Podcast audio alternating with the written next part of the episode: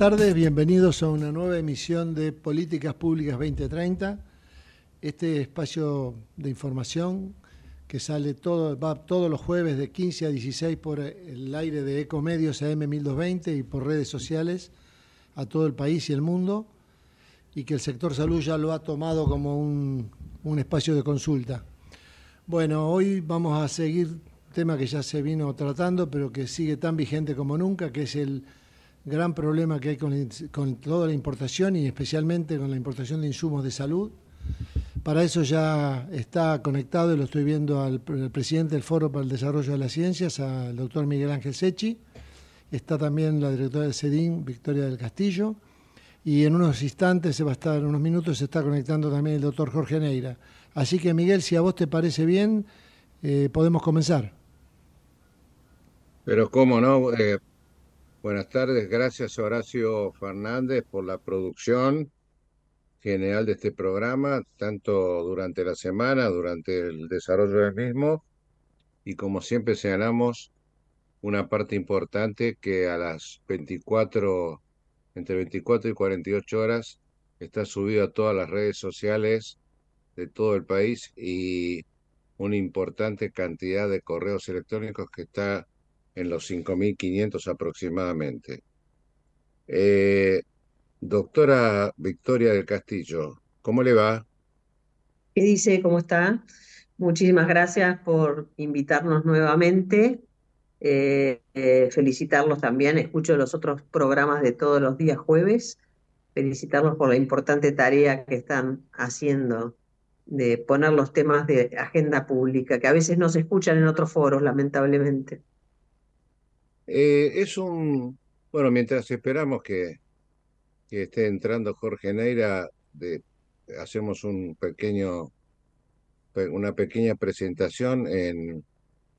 Eh, ¿Por qué no nos recuerda eh, qué significa CADIEM, por ejemplo? ¿Cómo no? ¿Cómo no? Eh, CADIEM es la Cámara Argentina de Insumos Implantables y Equipamientos Médicos. Todo lo que se llama desde el punto de vista regulatorio productos médicos y que a nivel internacional muchas veces se le llaman medical devices. Eh, son todos productos que hacen al funcionamiento de la salud, porque estamos hablando desde un guante, una aguja, eh, todo tipo de implantes, este, implantes traumatológicos, neurológicos, este, dentales, oculares, etcétera, hasta equipamientos, equipamientos incluso diagnóstico in vitro. Em, eso es un poco, y por eso ante esta descripción es que nosotros decimos que es un sector que realmente es el que hace que funcione. Por poner un ejemplo, uno puede tener todas las vacunas del mundo, pero si no tiene la aguja y la jeringa, no la va a poder aplicar. Entonces, eh, somos críticos y sensibles. Y cuando estamos hablando de, acá vengo por CADIEM, CADIEM tenemos, somos 150 empresas de todo tipo de perfil, desde empresas eh, pequeñas, medianas y grandes, empresas eh, multinacionales y nacionales, empresas que son importadoras, distribuidoras, pero también productoras y exportadoras cubriendo todo el espectro de tipo de producto y todo el espectro de perfil de tipo de compañía. A veces cuando se habla de la importación se cree que es solamente los que importan el producto terminado, pero lo trágico en este momento es que no es solo la falta no solo del producto terminado, lo cual es mucho y ahora voy a explicar por qué, sino también de las materias primas o de los repuestos.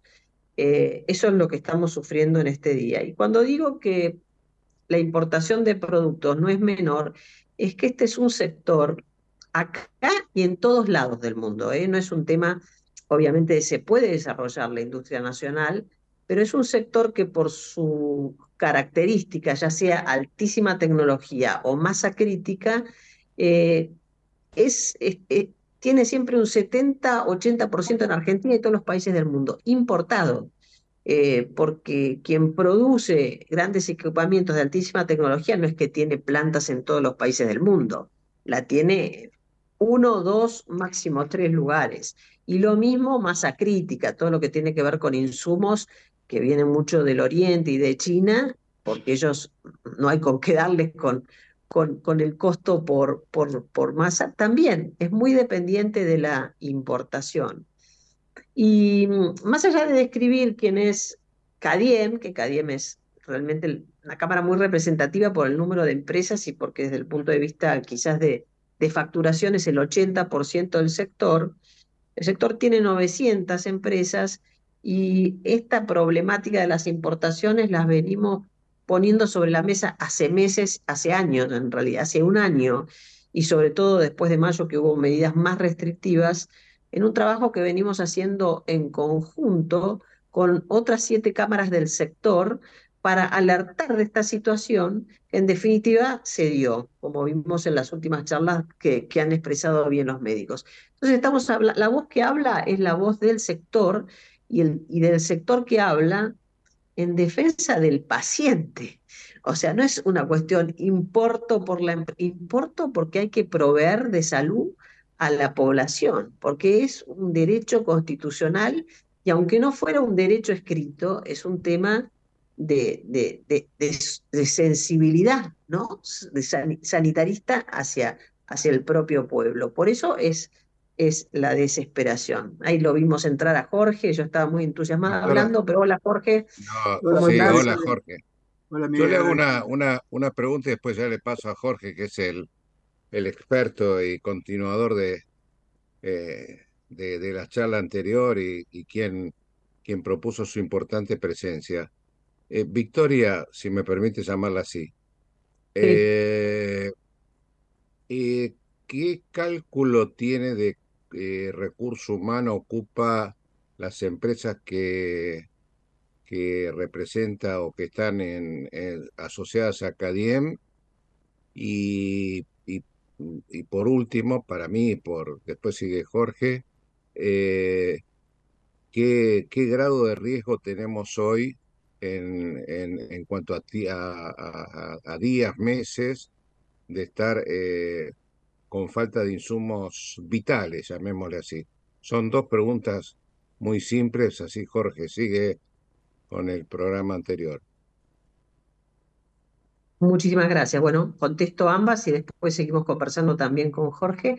Eh, acá cuando uno habla de, empleo hay que dividir en empleo directo y empleo indirecto. Y ahora voy a explicar por qué. Porque empleo directo Sí, uno puede decir hay 15.000, hay 20.000, pero este es un sector que tiene muchísimo empleo indirecto. ¿Por qué? Porque estamos hablando de productos que una vez entregados, muchas veces hay que hacerle el servicio, el servicio técnico para que funcione, hay que explicarle a, lo, a los profesionales de la salud, acompañar a los que aplican en cómo hacerlo. Entonces, se más que duplica eh, eh, este, este empleo, ¿no? Eh, Después, en otro módulo, me gustaría hablar de esta otra problemática que tiene que ver con el empleo, que también está afectando, está afectando a las empresas que están eh, suspendiendo a algunos de los empleados, pidiéndoles que tomen las vacaciones por adelantado, algunas reestructuraciones, ni que hablar pymes que obviamente no tienen espaldas y que están al borde, alguna, algunos casos ya han ya han ido a la quiebra. Me gustaría después tratar este tema, quizás en el otro bloque, eh, como para separar los tantos, ¿no?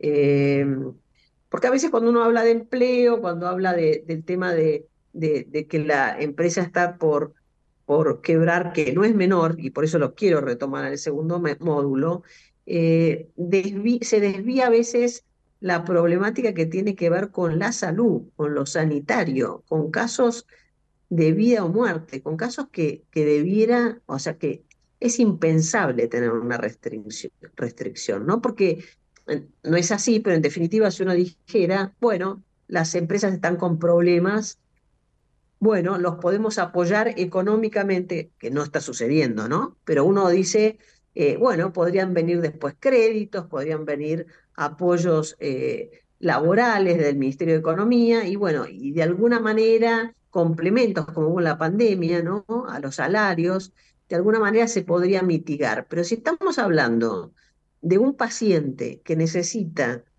el tratamiento en este momento, no lo vas a poder arreglar después. O sea, eh, Dios quiera que no, pero a veces hay riesgo de muerte. Y si no es muerte, de mínima, bueno, el doctor Neira Jorge, que es médico, lo puede explicar mejor que yo, lo han explicado por la prensa varios médicos. Y aparte es de sentido común, todos hemos sufrido, o todos hemos, o algún familiar sufrido una patología. El retraso de un tratamiento empeora la cosa. Empeora la cosa, y ni que hablar que encarece mucho más al sistema de salud, porque después empiezas a tener otra, otras patologías, tenés que volver y ocupar camas, pero bueno, dejemos esos otros problemas económicos que además los están empeorando y hablemos exclusivamente del paciente. Un paciente que no se trata cuando en el momento que se debe tratar, que le postergan la cirugía, no es que no tiene una consecuencia, sí la tiene. La tiene físicamente y también la tiene, como bien describían los médicos el otro día, la angustia, la angustia del paciente, la angustia de la familia. O sea, esas cosas no se pueden remediar a posteriori, no es que van a sacar un, crédito para el psicólogo, digamos. O sea, estoy siendo un poco irónica, ¿no? Pero, no, no, pero... no, Para mí están respondidas las dos preguntas. Lo dejo a Jorge, que es más este, específico en el diálogo con usted, eh, doctora. Gracias. ¿eh? Muchas gracias, Miguel. Hola, hola Victoria, ¿cómo estás? Otra vez gracias por venir. Para nosotros siempre es un placer poder conversar. Eh, yo creo que lo que vos decís es sustancial, ¿no? Porque en realidad esto tiene que ver con la costa efectividad de, las, de los tratamientos. El tratamiento es coste eficiente cuando se hace tiempo y forma.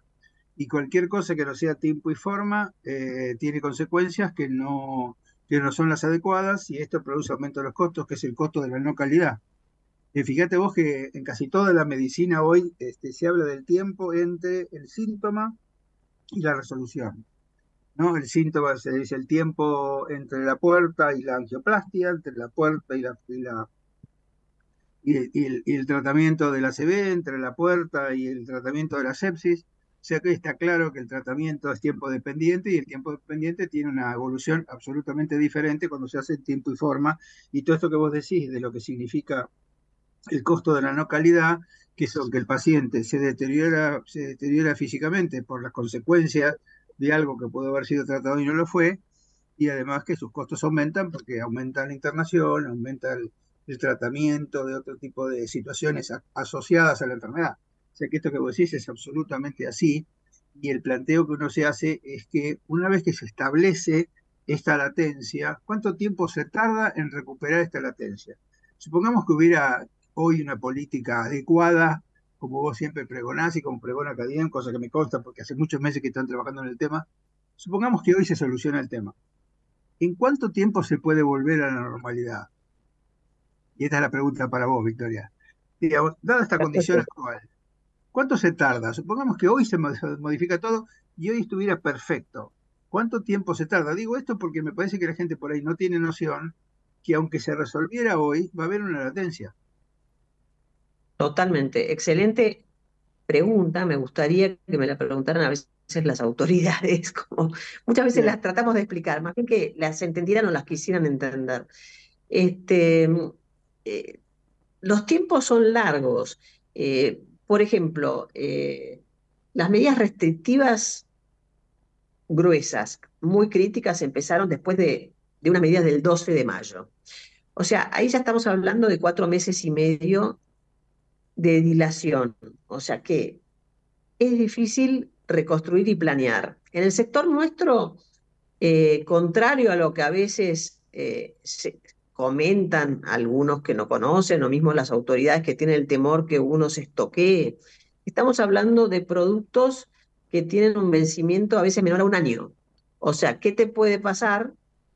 Que te lo destraben, algo que era de hace cuatro meses y medio, que esto venga por barco de China y tarde tres meses, eh, después estés entre trámite y trámite un mes más, quizás lo sacás y se te venció y lo tenés que tirar. Más allá del, perjuicio económico, no, tenés el producto en tiempo y forma. Entonces, qué sé yo, los técnicos, los de comercio exterior hablan de lo que se llama el lead time, ¿no? Este, este tiempo desde, desde que el proveedor pide algo hasta que le llega, donde es mínimo, mínimo nueve meses más o menos. Porque además las fábricas de afuera, no es que vos decís, a ver, eh, producime, ellos esperan, porque dicen, ellos planifican, o sea, planifican y dicen, bueno, vamos a hacer este producto tal semana, este producto. Entonces, no es tan sencillo. Después, es muy buena tu pregunta por otra razón. Eh, a partir de, bueno, un poco que esto se logró poner sobre la mesa y darle visibilidad pública a este problema, a partir de eso, porque la verdad que nosotros venimos tratando de alertar este, desde hace meses, eh, incluso mucho antes de mayo, hasta fin del año pasado, cuando se percibía que, esto se hacía lento, podía dar problemas, ya empezamos a alertar, pero bueno, con mucha más razón y con las otras siete cámaras eh, desde mayo. Eh, entonces, de alguna manera, eh, no hubo reuniones, sí le dimos visibilidad, de alguna manera se le dio visibilidad, porque justo estuvimos en un congreso con médicos, hablamos de la problemática, se dieron cuenta, hubo salidas a la prensa que le dieron visibilidad y ante eso hubo una reacción de, aprobación del primer paso. El primer paso técnicamente se llama CIRA. La CIRA es, el CIRA en realidad es eh, el permiso de importación, por decirle fácil, ¿no? Entonces te aprueban el permiso de importación, pero desde que te aprueban el permiso de importación, entonces el importador lo llama al, al, lo llama, lo estoy haciendo descriptivo, ¿no? Lo llama al proveedor y le dice, listo, me podés embarcar, porque antes no le podía haber dicho, me podés embarcar. Entonces el proveedor embarca y pasan todos estos tiempos que yo hablaba antes. Pero ahora hay otro problema, porque que te aprueben el permiso de importación es el primer, la primera dificultad de una serie de dificultades, como los jueguitos de mis chicos cuando eran chicos, ¿no? Que iban level 1, level 2, o sea, hay cada vez más dificultades, bueno. que tenían vidas. Claro, que tenían, tenían vidas, mira qué bueno, mira qué bueno, porque tiene vida las consecuencias, ¿lo dijiste? Sí. Muy asertivo lo tuyo, como siempre. Entonces después es el paso de que te den el acceso a las divisas, lo que se llama el acceso al MULC, al mercado único libre de cambio. Ese sería, primero, ¿te la dan o no te la dan? Estás muteada, apretaste el, Estás muteada, Victoria. Aparecen un montón de trabas, eh, en cero, dificultades con AFIP, etc. O si no, te, te cambian los plazos. Entonces, algo que fue acordado entre el proveedor y la empresa importadora en 60 o 90 días, unilateralmente dicen, no, bueno, ahora vas a poder pagar, que es una promesa de pago, ¿no? Vas a poder pagar 90, 180, 360 días. Entonces, el importador tiene que hablar con el proveedor para anunciarle que le cambió este, los plazos. A veces, por historia por lo que fuere, lo logran, pero ahora les voy a contar que la historia ya se está terminando, porque ya ningún proveedor de afuera nos cree y ya lo que nos están diciendo, no te tomo un pedido más, porque si vos me, no me pagás en el plazo que me habías dicho, me decís que me vas a pagar, cuando me decís que me vas a pagar en, 90, en 60 o 90 días, me volvés a cambiar la fecha, ya realmente ahora la alerta es que lo que están diciendo los proveedores de afuera es, no, con Argentina no quiero, no quiero trabajar más. Eh, no les creo y le dicen a, le dicen a nuestras empresas, no es, no es, con vos la cosa, porque son empresas, o por ahí que son filiales, pero algunos que, importadores que tienen 20, 30, 40 años, entonces su nombre personal ellos han respondido, pero le dicen, no le creo a tu país. Eh, entonces va a haber nuevamente otra ola de problemas.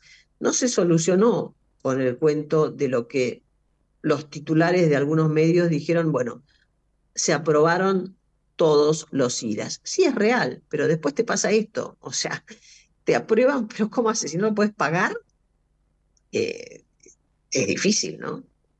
Sí, además yo pensaba, ¿no? Eh, vos fíjate que antes por ahí uno podía discutir si la importación de, de materia prima, digamos, eh, la importación de materia prima de determinados países era de la misma calidad, ¿no? Si el, medicamento que se produce, el medicamento bruto, digo, ¿no? Sin, sin, eh, sin preparar, que se produce en algunos países era igual al de otros. por ejemplo, si China o Asia, o, o, perdón, China o India tenían la misma calidad del producto eh, la materia prima este, de la calidad. Ahora ya no es ese el problema, el problema es que ni siquiera se puede importar esa materia prima para hacer cosas. O sea que si antes uno tenía dudas de que podría llegar a haber un tema de calidad con la materia prima, ahora es que ni siquiera esa materia prima está entrando y con lo cual no puedes hacer el medicamento. Lo cual es mucho peor porque esto multiplica todo lo que vos decías, lo multiplica porque este es el acceso a, todos los pacientes. Y además me parece que hay algo que se está dando es que este tema de los insumos tiene que ver con muchas cosas, porque por ejemplo, si vos tenés una unidad de cuidados intensivos y tenés 40 respiradores, los 40 respiradores muchas veces necesitan un repuesto, y el repuesto muchas veces es importante. Si vos no tenés stock, porque hoy nadie creo que tenga un stock lo suficientemente importante como para, como para poder proveer de, de... Entonces hay dos opciones, o canibalizar los aparatos, con lo cual empezás a tener una disminución de la cantidad y de las posibilidades de tratamiento, porque si antes tenías 40 y tenés que canibalizar 5, te quedan 35. Siempre y cuando canibalizando esos 5 resuelvas el problema de los otros 35. Entonces, fíjate vos cómo se hace una cadena, que no es solamente el tema de la importación, sino que las consecuencias de la no importación genera una serie de situaciones en las cuales siempre, digamos, el que lo que se deteriora es la calidad de atención médica. ¿no? No sé vos qué opinás con eso, porque en realidad vos fíjate que muchos insumos importados son además la base de productos nacionales. no, sé si, no sé si vos tenéis la proporción de qué cantidad de los productos nacionales necesitan algún insumo importado, pero yo supongo que esos, esos productos nacionales que necesitan insumo importado tienen problemas para hacer los productos nacionales. Total. Eh, yo te diría que la mayoría de los productos de producción nacional tienen al menos algo importado. Eh, eh, lo cual genera la problemática que vos decís. Eh, es todo, por eso yo resaltaba, no es exclusivamente la importación del producto terminado, es la importación también de las materias primas para la producción. bueno, ha pasado también algo, cosas ridículas como empresas que producen, que dan trabajo a la gente, que vamos a hablar después en el, otro módulo, que dan trabajo a la gente y exportan, que no han podido exportar. Miren qué paradójico, necesitamos divisas, entonces eh, frenamos la importación de las materias primas, no podemos producir, no podemos exportar eh, y, por ende no podemos generar divisas. Eh, además de que cuando muchas veces las exportaciones tienen que ver a veces con licitaciones de hospitales algunos latinoamericanos que, reconocen la calidad de productos de acá, encima eh, uno queda mal, o sea, la empresa y el país queda mal al no poder entregar la exportación y sufren además la empresa penalidades, qué loco, penalidades por no haber cumplido con la exportación. Entonces es todo muy, muy loco. Es, un verdadero círculo vicioso. Es un verdadero círculo vicioso porque donde vos lo veas tiene algún inconveniente para la gente, ¿no? Eh, sí, había una, empresa, una empresa que, o sea, lo fueron a ver desde de, Bolivia y la embajada de Bolivia porque nos compra, le compran a la Argentina y no están pudiendo abastecerse. Y la empresa le dijo, nosotros para nosotros tampoco. O sea, eh, entonces ya no solo son los pacientes nuestros, no los afectados, ya estamos afectando a otros. Pero bueno, de mínima tenemos que empezar por casa, ¿no? Claro, por eso decía, ¿no? Este, por eso decía, además del tema de la latencia, porque si no se entiende el tema de la latencia, no se termina de entender la gravedad del problema. El problema no es ahora, el problema es lo que va a durar. Porque es ahora y el tiempo que va a durar, aunque todo se, se corrija. Digamos, uh, si uno tiene la, la idea mágica de que con las elecciones todo se va a resolver, como muchos candidatos proponen, eh, aún de esa forma tampoco se resolvería el, problema que tenemos ahora por unos cuantos meses.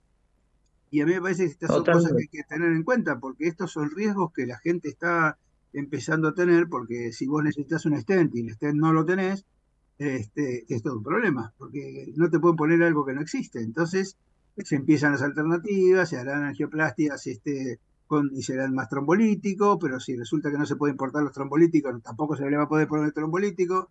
Vamos a volver a la época, te diría, casi la edad de piedra, en la atención médica, porque no va a haber con qué hacer las cosas. Y entonces, cuando nosotros hablamos a veces de la responsabilidad médica, ¿no? Que es este, tiene que ver justamente con una alteración en la calidad de atención del profesional o la calidad o la, o la inseguridad del paciente, nosotros siempre insistimos que hay algo que tiene que ver con el sistema, porque cuando el sistema no le provee al profesional los elementos necesarios, no puede hacer la prestación adecuada. Y entonces, fíjate vos como ahora todo se transforma en que el profesional se va a tener que ver que está mal pago y además está insatisfecho y tiene todos los problemas que vos, que vos conocés, de pronto se encuentra que ni siquiera tiene el insumo para ponerle al paciente en caso de necesidad y le tiene que dar él las explicaciones, porque cuando va el paciente, el paciente le dice, doctor, ¿no me va a poner stent? No, mire, no se lo puedo poner porque no tenemos. Para el paciente que, eso, eso, está pasando, o sea, bien lo los médicos eh, clarísimo que ellos son los que tienen que actuar y decían, no hay sondas para cateterismo, eh, no hay vaina, no hay, no hay, no hay no hay guías, no hay dilatadores, no hay, hay set de prótesis, o sea, no, no, pueden, no pueden intervenir. Y eso lo decían los médicos, que uno dice, bueno, dicho por una cámara, por ahí estamos convencidos, porque lo sabemos, somos el primer eslabón y sabemos, sabíamos que iba a faltar y está faltando, pero ahora ya eso está pasando. Hoy hablaba, eh, ahí nos avisan que hay un, corte. Pero bueno, en el otro bloque voy a contar algunos de los ejemplos ¿no? de, de, productos y situaciones que se están dando. Y antes que, antes que nos vayamos al corte, te quiero dejar otro picando, picando en el medio del arco, que es el tema de, eh, de la industria nacional, ¿no? Como la industria nacional, que podría ayornarse ahora que no hay competencia externa, también tiene dificultades porque no puede importar algunos insumos que le permitirían desarrollarse por no tener importación. Así que bueno, te dejamos esos dos temas para después y nos vemos en el próximo bloque. Nos vemos en el otro. Hasta luego. Hasta luego.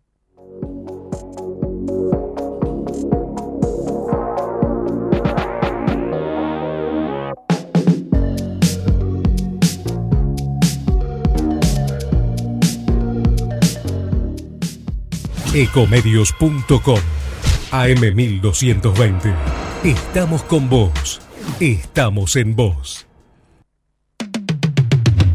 American and Merit Hoteles. Primera cadena hotelera argentina. 3, 4 y 5 estrellas. Más de 20 destinos de Argentina y el Cono Sur. Aprovecha el código promocional Puro Branding con el 10% de descuento para los hoteles American Córdoba Park, American Executive Córdoba, American Buenos Aires Park, Merit San Telmo y American Executive Mendoza Hotel hasta fin de año. No válido para fines de semana largos. American and Merit Hoteles. Somos tu destino de crecimiento, con políticas activas para generar competitividad y desarrollo y la infraestructura que tu proyecto necesita. Entre Ríos, una provincia fuerte que está en marcha. Gobierno de Entre Ríos. Espacio cedido por la Dirección Nacional Electoral. Unión por la Patria. Sergio Massa. Agustín Rossi. Candidatos a presidente y vicepresidente. Lista 134 espacio cedido por la Dirección Nacional Electoral. Ni cómplices ni sometidos. Vamos con la izquierda, en las calles y en el Congreso. En Buenos Aires, Graciela Calderón, senadora nacional. Frente de izquierda, lista 136. Espacio cedido por la Dirección Nacional Electoral. Tener un presidente que sepa gobernar, vale. Juan Schiaretti, presidente. Florencio Randazzo, vicepresidente. El voto que vale para ser un país normal. Hacemos por nuestro país. Lista 133. Espacio cedido por la Dirección Nacional Electoral. Y les aviso a los delincuentes que con nosotros se acabó la fiesta. Y el que las hace, las paga. Argentina tiene que ser un país ordenado. Cristian Ritondo, candidato a diputado nacional por la provincia de Buenos Aires. Juntos por el cambio, lista 504. Informate en ecomedios.com. Seguinos en TikTok, arroba ecomedios 1220.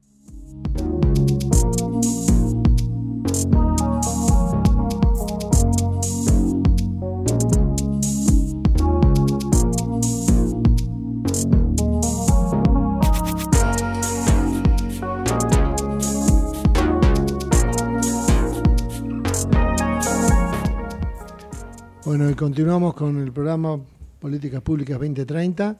Después de la pausa, eh, Miguel, Jorge, Supongo que Victoria se debe estar conectando, así que continuemos.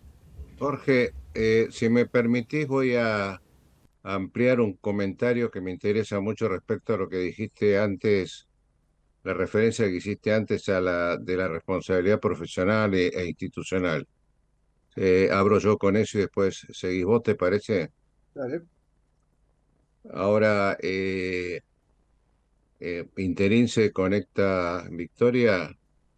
Eh, ¿cómo lo, ¿Cómo lo estás viendo vos, Jorge, respecto a, al riesgo que se está corriendo? Porque es una cosa, eh, a, lo, que bien señalaste vos de, de la problemática del, de los del equipo de salud y tema de turnos y todo, que, que el paciente llegue y vea que no solamente se le posterga el turno por falta de médicos o de turnos o, perdón, o se posterga una cirugía, que te digan no, hay, no, no falta este insumo, se, es un tema angustiante al, al, al que se suma a, a los propios de, de, una, de una patología, ¿no? Sí, bueno, a mí me parece, mira, esto es como el tema de las aerolíneas, ¿no? Vos te tomas una aerolínea y no tenés buenos resultados en la aerolínea. ¿Con quién te enojás? Con la zapata. Y vos decís, ¿la zapata qué tiene que ver? Y bueno, la zapata es la representante de la aerolínea y es la que tiene que poner la cara. Bueno, lo mismo le pasa a los profesionales del equipo de salud. Cuando digo esto a todos, porque en realidad todos los profesionales del equipo de salud se tienen que enfrentar a una situación que ellos no eligieron. Estamos hablando, Victoria, del tema este que hablamos antes, de la responsabilidad de los profesionales del equipo de salud versus la, responsabilidad institucional, ¿no? Y yo decía que esto es como en las aerolíneas. Cuando vos tenés un problema en la aerolínea, vos, eh, si tenés que discutir, discutís con la zafata. Este, ¿Por qué? Porque es la representante de la aerolínea. Bueno, acá pasa lo mismo con el representante del equipo de salud. La gente lo que ve es que el equipo de salud no resuelve el tema. Ahora, si el tema es del equipo de salud, si es de la institución, si es del sistema, si es de la política pública, si es del gobierno, eso nadie, a nadie le llega. Vos fíjate que qué se está discutiendo ahora. El bono, el bono, si te van a cobrar un bono, te van a cobrar, no sé si, es, si hay derecho a cobrar el bono, no hay derecho a cobrar, pero no se habla de la cosa básica, que es la dificultad que tiene, esta dificultad, digamos, de no tener insumo, de tener un, futuro, yo diría, no sé si negro, pero por lo menos gris Incierto. gris oscuro en el mediano, en el corto y mediano plazo. Y esto la gente no sé si lo sabe, no sé si lo sabe. Entonces, cuando tiene que responder con quién se la va a agarrar el pobre paciente que no le ponen el instant o que no lo ventilan o que no le hacen algo porque no hay el insumo correspondiente para hacerlo. Y poco esa es la, agrego, perdón, eh, agrego Victoria porque yo le pedí a Jorge eh, sumarme a, a lo, al concepto que que había tocado él respecto a la responsabilidad profesional, eh, individual e institucional. Eh, CADIEM y usted nombró a, a otras cámaras.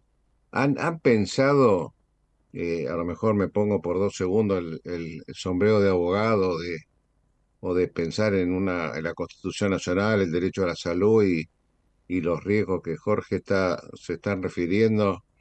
¿Han pensado en alguna acción eh, colectiva, todas las cámaras o, o, CADIEM, una acción llamada de clase para, para por lo menos visibilizar y ejecutar eh, una, una solución? Eh, no, porque no es solamente hablar de responsabilidad, que será lamentablemente un tema posterior, pero me parece que hay que, por eso pregunto si lo han hecho o pensado, en que por lo menos el gobierno priorice, priorice la, la, la provisión de dólares, o sea, el financiamiento necesario para importar y después exportar, como usted bien señaló? Sí, eh, en cuanto a acciones, acciones individuales de poner el tema sobre la mesa cada una de las cámaras lo venimos haciendo desde hace meses. Desde mayo nos hemos juntado como para demostrar que no es, digamos, un interés individual de una cámara, sino es del sector y, como decía antes, del paciente que, es provisto. Eh, hemos hecho múltiples, múltiples acciones en el sentido de mandar notas, pedir reuniones, las veces que nos han llamado a las reuniones, hemos explicado, hemos, hemos, dado, hemos brindado datos. La priorización del sector salud la hemos pedido siempre. Eh, si bien cuando uno compara los tiempos de, para ser bien honesta, ¿no? Los tiempos en algún momento antes de, mayo, uno veía que había una cierta priorización, que lo mismo no era como debiera ser 24, 48 horas, pero uno escuchaba y comparaba con algunos otros sectores y había una cierta, no sé si priorización, un tratamiento poco. Eso dejó de existir, ahora sí nos han aprobado estos CIRAS, pero nosotros hasta hemos tenido, en ese caso fue CADIEM, que logramos tener una reunión con el Banco Central, ya ni me acuerdo, pero fue hace varios meses, donde volvimos a expresar este tema de la priorización del sector este, el sector, bueno, salud, pero nosotros hablamos más que nada, las cámaras somos de, productos médicos, ¿no? Más allá de que consideramos que todo lo que sea salud es prioritario, y lo habíamos cuantificado. Eh, el sector nuestro representa eh, el 1, o sea, es el 10% del total de salud y el 1% de las divisas. Con 100 millones de dólares por mes no habría problemas. Con ese día que nos reunimos, antes de expresarle el valor absoluto, nos comentaron que el Banco Central lo único que hacía era decir, bueno, este mes hay X cantidad de dólares. Se lo decía la Secretaría de Comercio, en la Secretaría de Comercio del Ministerio de Economía, que es quien abre o cierra la barrera, decía, bueno, con estos dólares voy a usarlos para esto, para lo otro. Ese mes, por ejemplo, nos había dicho que le habían pasado 4.500 millones de dólares, a lo cual nosotros le dijimos, ¿por qué en vez de decirle 4.500 millones, distribuirlos como quieras, díganle, distribuyan como quieran 4.400 millones y estos 100 millones son exclusivamente para este sector. Era tan fácil eso. Se llama, eso. se llama imputación de partida. Totalmente. Era, era fácil y encima nosotros teníamos una frase que hasta la podríamos haber registrado. Decíamos, altísimo impacto en la salud y bajo, y bajo, impacto en las divisas. O sea, no es que le íbamos a dar vuelta eh, la economía, ¿no? Eh, entonces es lo que uno hace, estamos hablando no de una economía, ni siquiera hace falta ser sofisticado, es lo mismo que uno hace en la casa. Cuando uno en la casa dice, tengo 4.500 pesos, por decir el mismo ejemplo, tengo 4.500 pesos, bueno, 100 los voy a usar para salud. Lo digo así, un ejemplo que puede ser de, de un hogar, ¿no? 100 lo voy a usar para salud y lo uso para salud. Y, realmente 100 sobre 4.500 es nada. Eh, el resto... Eh, le, hago una, una, pregunta y no, no trato de no interrumpir tanto. Eh, ustedes, los, las cámaras, digamos, las empresas que, que, están agrupadas en, la, en, la, en y en las restantes cámaras, son eh, proveedores también de la salud estatal como de la privada. Eh, Jorge es un, eh, lo digo en términos muy concretos, un fans de los números, de los números duros, de los, de la, del trabajo serio. Usted lo conoce bien al doctor Neira. ¿Cuál sería la fórmula para, por eso dije hipotéticamente, eh, iniciar un, amparo colectivo en los términos de una, de una segunda emergencia sanitaria, porque esto yo creo que eh, una orden judicial puede llegar a, a, destrabar o, acelerar y, y luego, y no digo solamente para estar cubiertos de una eventual responsabilidad de, de, un médico de una institución o de un hospital. Eh, yo creo, me, permito sugerir que sus profesionales analicen ese tipo de cuestiones porque si esto se prolonga en el tiempo, como dijo bien Jorge, ninguno va a hacer magia a partir del 10 de diciembre, me parece que hay que pensar en no solamente lo que ustedes deben hacer diariamente, visitar la Secretaría de Comercio, eh, Banco Central, este, Ministerio de Economía, lamentablemente se llega a, no, no, no lo hablo desde plantear conflicto o judicializar inútilmente, sino en buscar acciones efectivas y eficaces que, que, dispongan que el gobierno debe cumplir con esto que es tan prioritario. Sí, en algún momento, incluso este, empresas nuestras, lo nuestras digo, de todas las cámaras, han planteado, lo hacemos, se ha consultado eh, también con abogados, eh, y de vuelta, no por una cuestión con, por hacer conflicto, por hacer conflicto, sino para que, a ver si de esa manera eh, se le da una real respuesta a la visibilidad del tema. A ver, desde el punto de vista de efectividad de la medida, eh, un recurso de amparo o, algún, o alguna otra eh, este, manera judicial, lamentablemente no es efectiva per se porque los tiempos de la justicia, por más que sea ejecutivo, no, no van con los de la urgencia. Sí podría ayudar hacer algo colectivo, ayudar a mostrar algo que no, que no se está queriendo escuchar y hacerlo escuchar de otra manera. O sea, no sé si me explico, desde el punto de vista de efectividad de resultados. Le digo, perdón, perdón la interrupción. El amparo eh, en salud, el 99% se, el juez lo decide con la medida cautelar que la dictan en, en una semana de iniciada la, la, acción. Esto no quiere decir que sea bueno ni malo, porque hay, eh, el juez debe estar bien asesorado, por eso uno tiene que mostrar números, pero mi sugerencia viene por ese lado, por, como usted muy bien señala, una solución real y efectiva a esta gravísima situación. Una medida cautelar que está dentro del marco de un amparo que puede tardar un año, pero la medida cautelar es de cumplimiento instantáneo, aún siendo apelada. O sea, se debe cumplir. Eh, y con sanciones combinatorias de, de, multas diarias eh, importantes. O sea, se busca, repito, no, no, no creo que tengamos eh, el abogado la función de, de echar nafta en un incendio, sino de proteger a la cantidad de, de, cámaras, eh, de empresas, el personal que usted bien señaló, como al equipo de salud y a las instituciones, me parece que el, el, el gobierno no está escuchando este sistema de prioridades que ustedes también están tan correctamente están planteando.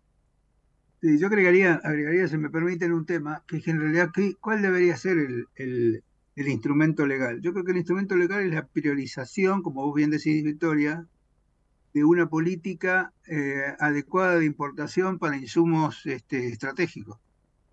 Eh, y esto es justamente este, este asunto de evitar todas esas barreras, digamos, porque me parece que ahí es donde está el tema. El tema es, yo creo que evitar, evitar barreras, evitar costos adicionales innecesarios. Esto me parece que le daría como una celeridad en el corto plazo. No sé si lo va a resolver al total, porque el problema de los dólares no sé cómo se va a resolver, pero de cualquier manera me parece que por lo menos teniendo celeridad en, la, en, las, en las medidas intermedias, me parece que eso cambiaría un poquito la situación. No sé cómo lo ves vos, Victoria. yo lo veo bien, lo que pasa es que entiendo también lo que está diciendo Miguel, ¿no? O sea, eh, este este pedido de priorización lo venimos vociferando hace rato. No, claro. Notas, reuniones. Por eso yo decía, aprovechar los aspectos legales para esta priorización. Si no el aspecto legal de hacer y sí, la verdad que hay que, habría que revisar y volver a, revisar cómo hacerlo para, para ver si esa es la manera de que se escuche. O sea, creo que sí, a veces cuando uno está luchando y luchando por algo, está bueno tener estos diálogos porque es como que te recarga a volver a revisar cosas que en algún momento se revisaron, ¿no?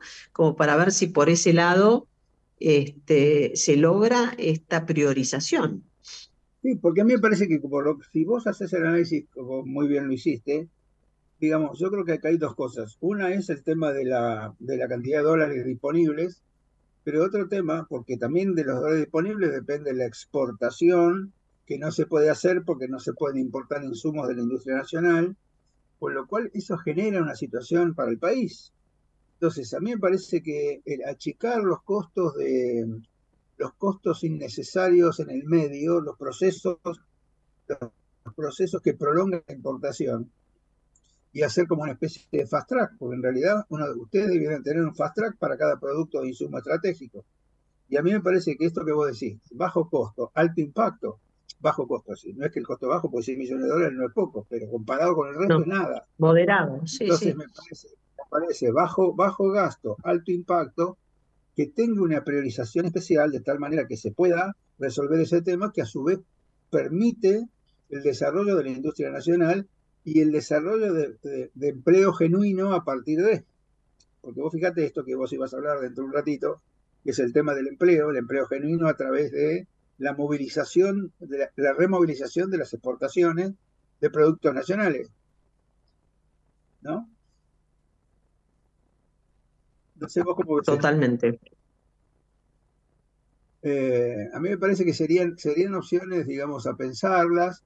A sí, ver, nadie, sí, sí, a, nadie, a, revisitarlas, exactamente. No, exactamente, revisitarlas. Esa es una palabra que a mí me gusta mucho, que se usa mucho en inglés, en castellano se usa casi poco, pero es cierto sí. que hay que revisitarlas. Hay que revisitarlas, este, que, que es más que revisarlas, porque hay que revisarlas en profundidad, ¿no?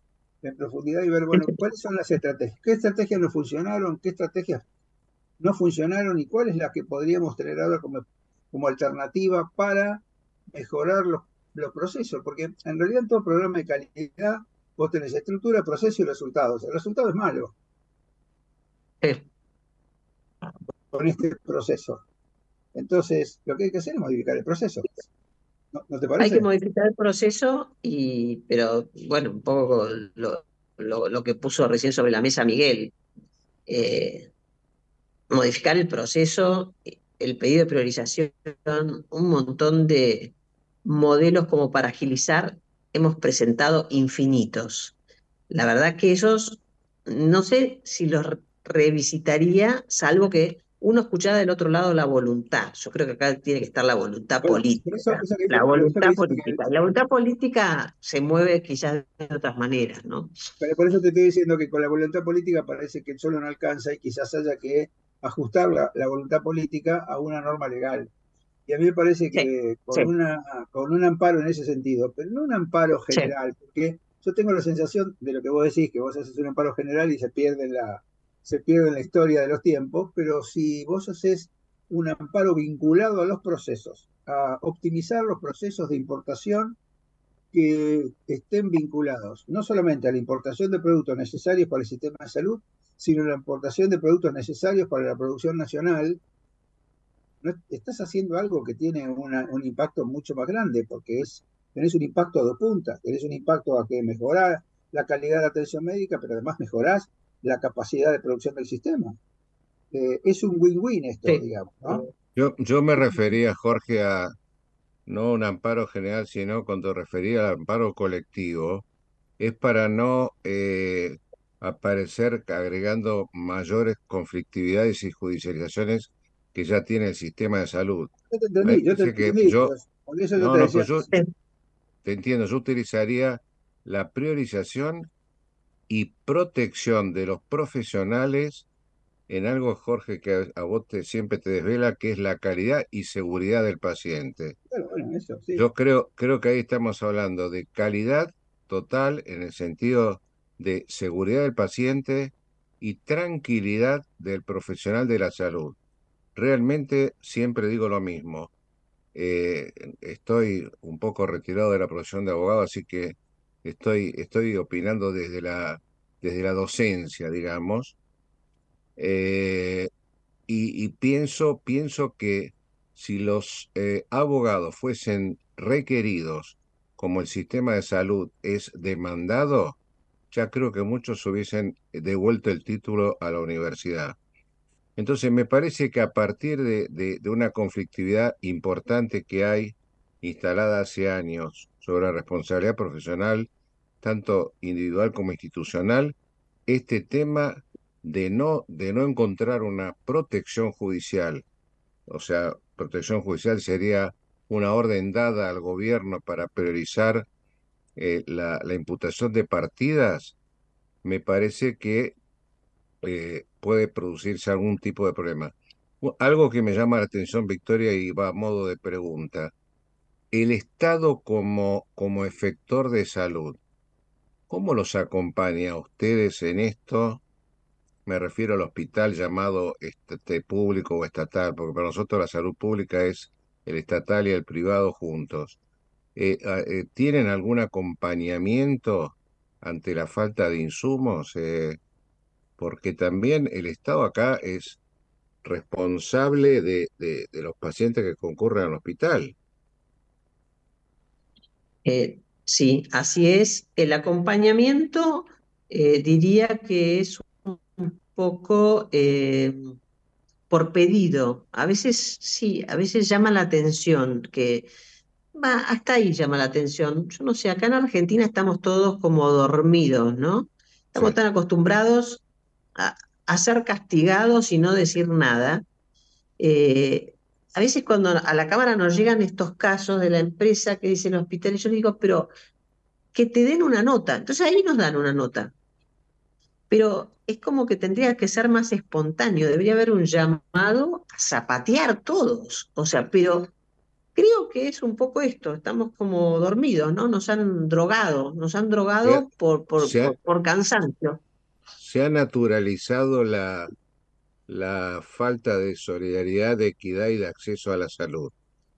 Y, y Cadiem es un ejemplo de, a través suyo y de seguramente de quienes la acompañan para luchar por lo que escuché del programa anterior y, este, a, visibilizar y cuente con este programa, con el, el, foro y el grupo de medios para colaborar en la visibilización y eh, como sugerencia busquen, busquen la, la, el anticipo, digamos, porque nada más que son anticipos de, pleito. No, no, acá, acá no se trata de meter eh, acciones judiciales para ganar dinero ningún grupo de abogados, ni mucho menos, sino para solucionar realmente al, al, paciente su problema, a los familiares en su caso y proteger al equipo de salud. Victoria, créame que es un, un consejo. Me pareció excelente. Acá me lo escribí, ¿eh? para, para revisitar. Por lo demás, nosotros creemos Perdón. Dale, Jorge, dale, dale. No, no, digo que nosotros creemos que además es bueno que alguien esté mirando las cosas de afuera y diciendo esto no se puede. ¿no? Es decir, no es solamente la opinión de CADIEM, no es solamente la opinión de los profesionales, es la opinión de alguien de afuera que dice este proceso no se puede hacer de esta manera por las consecuencias que tiene. Este proceso tiene consecuencias graves. El que tiene consecuencias graves es el proceso. ¿Por qué? Porque si este proceso no se resuelve, va a haber problemas muy serios que no son de corto plazo, sino son de corto y mediano, y no sé si largo, pero por lo menos corto y mediano, y yo creo que el mediano hay que tenerlo muy en cuenta porque una vez que la cosa empieza, después modificarla es mucho más difícil.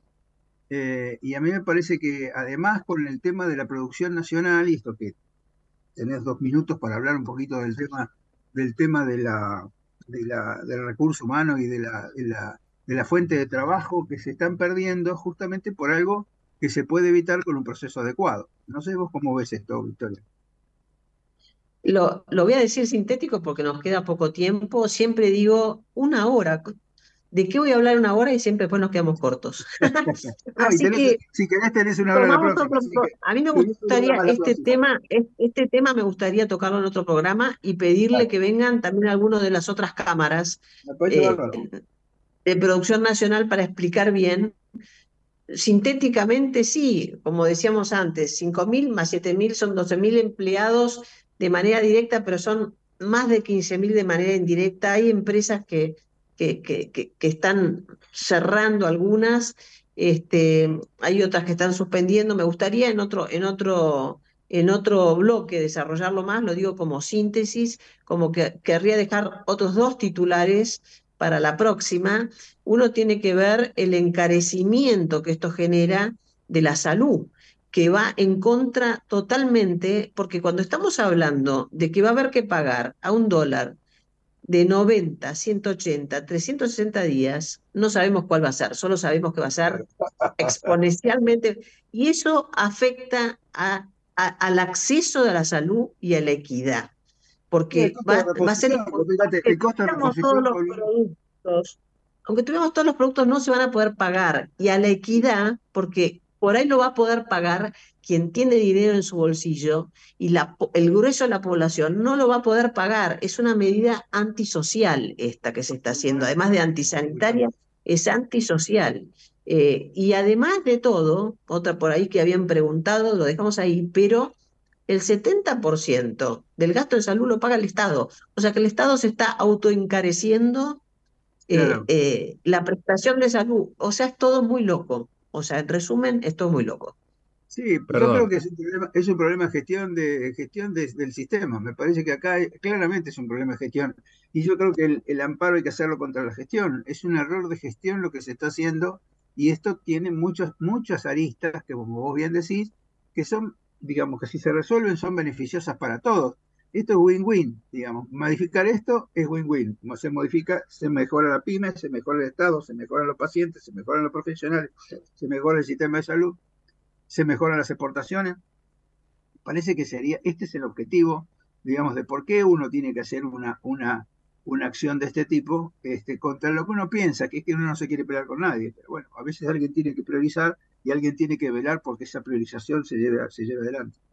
Victoria, eh, usted arregle con el doctor Neira y este es su programa, porque este tema, si hablamos de, de priorizar, empecemos dando el ejemplo desde el foro que yo presido y el doctor Neira es el, el, el artífice de toda esta construcción que hizo con usted, de visibilizar este problema gravísimo y tienen el programa a su disposición. Si es el jueves próximo, el jueves próximo o el siguiente, pero Ya te invitamos para el próximo eh, jueves, Victoria.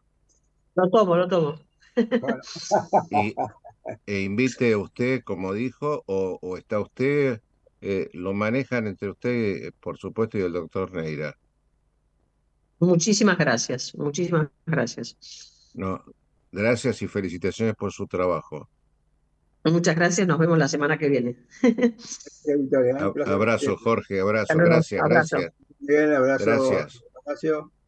Gracias a todos. Nos vemos, hasta luego.